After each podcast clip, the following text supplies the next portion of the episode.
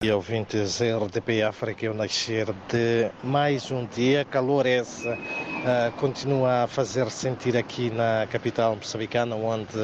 a temperatura máxima prevista para hoje é de 33 uh, graus. E no que a atualidade informativa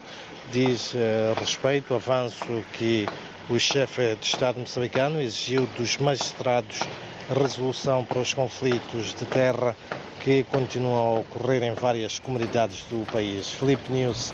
chama, eh, por outro lado, as lideranças locais e religiosas a contribuírem com o seu saber na resolução de conflitos de terra. Exigências essas do Presidente da República de Moçambique, que falava no ato da inauguração do Tribunal Distrital de Marraquena, na província de Maputo. Por outro lado, o Serviço Nacional de Investigação Criminal ao nível da província de Nampula, no norte de Moçambique, registra com preocupação o aumento de casos de suicídios de janeiro a novembro deste ano. Foram notificados 35 casos contra 22 do ano passado de acordo com a porta-voz do Serviço um, Nacional de Investigação Criminal em Nampula, Enina de Sinine, estão associadas um, a, estas, a estes suicídios questões passionais e também uh, o elevado custo de vida. Em outras notas ainda, a Renamo, principal força política e na oposição em Moçambique, promove nesta terça-feira uma concentração em protesto contra os resultados das eleições autárquicas que dão vitória a Frelimo, partido no poder, em 56 das 65 autarquias que foram a votos no dia 11 de outubro passado. Isto também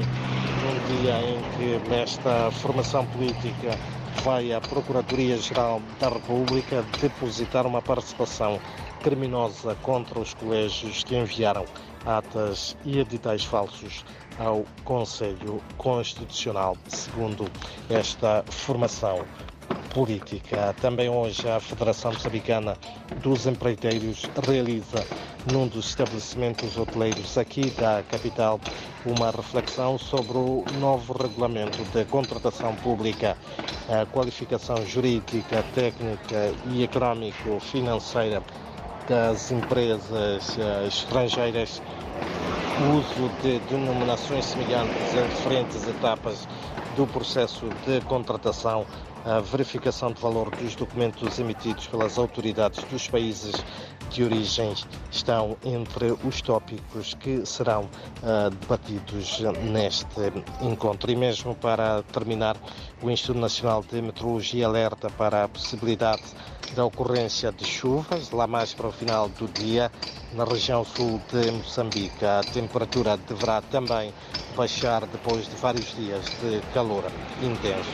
Ventos fortes podem também registar-se nas zonas costeiras das províncias de Maputo e Gaza. São então estas algumas, uh, David uh, Joshua e ouvintes, algumas das principais notas de destaque neste dia em que recordo 33 graus é a temperatura máxima prevista aqui para a cidade das Acácias.